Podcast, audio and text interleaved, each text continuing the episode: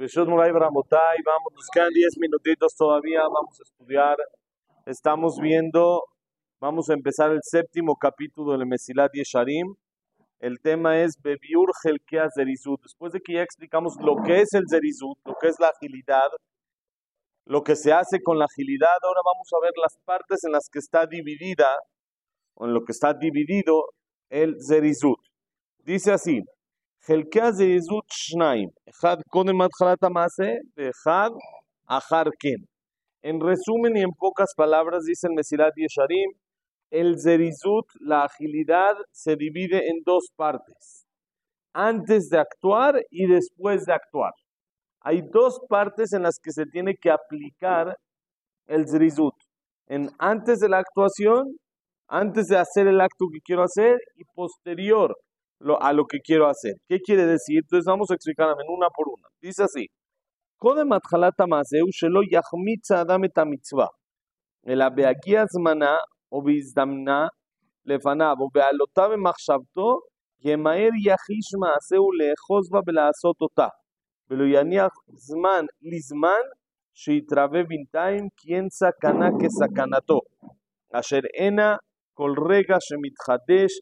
Yohal Lithadesh es de Ikub le Dice, primero que nada, el Zerizut, la agilidad antes de actuar, antes del acto, se refiere a no retrasar, no hacer hametz, que es eh, fermentar, no postergar la acción correcta que quiero hacer. Si quiero hacer una mitzvah, ya de inmediato actuar. Cuando me llega el momento en el que empieza la mitzvah, por ejemplo, ya es horario de rezar.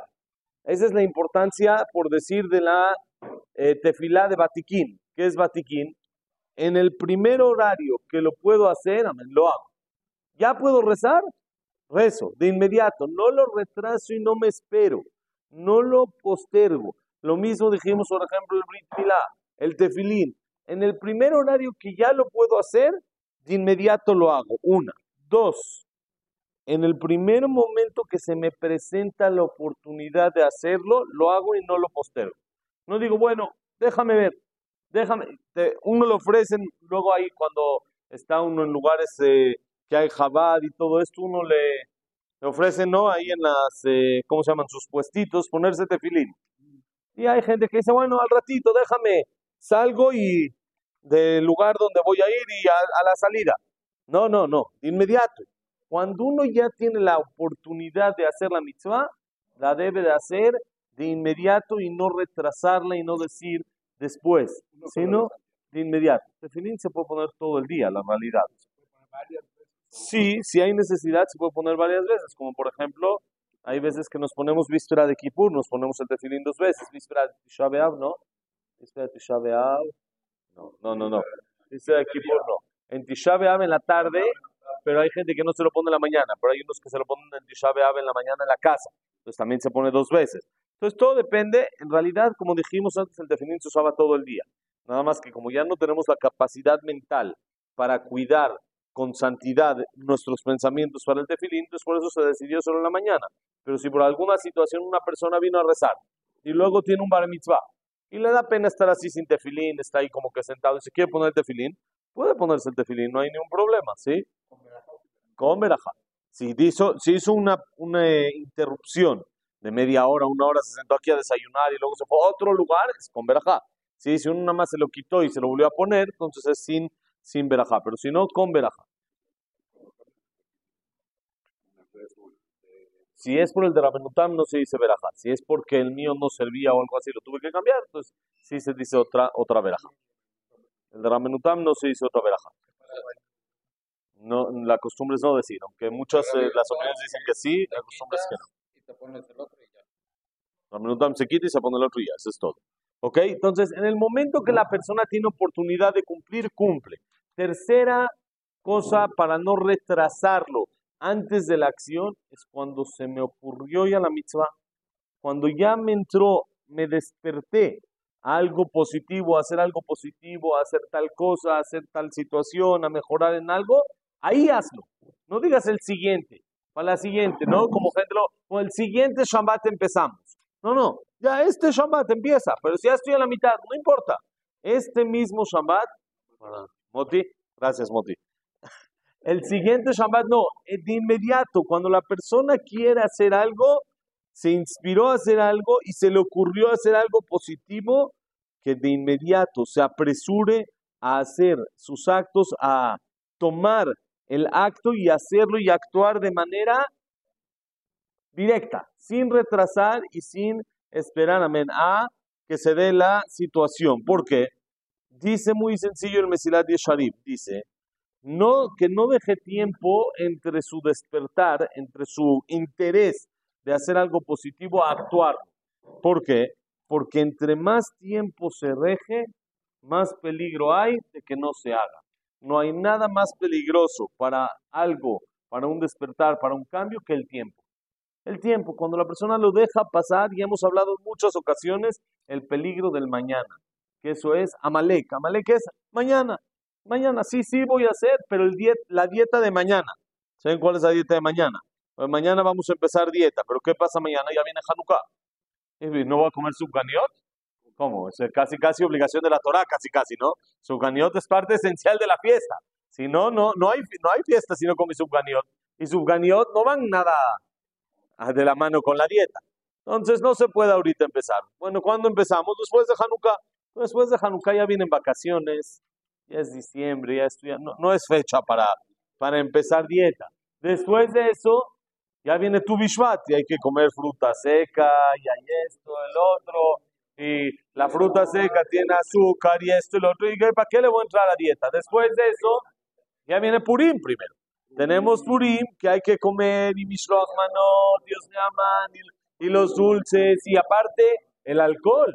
El alcohol, el alcohol tiene mucho azúcar, no se puede alcohol con azúcar no se puede, entonces no se puede, los tamales del desayuno, no, no, no se puede pasar así. Entonces, ¿ya qué hacemos después de Purim?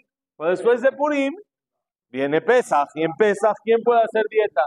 No hay productos de dieta, todo es, todo es eh, antidieta, entonces es imposible. Bueno, ya después de Pesach, ¿no? Viene la fiesta del Agua que hay taquizas, que hay esto, y después viene Shavuot, el cheesecake, no se puede perder, ese no, ese sí no hay manera. Y después así uno va empujando, empujando, empujando y es el dieta de la dieta de mañana. La ciudad de Shabbat y todo esto, esa es dieta de mañana.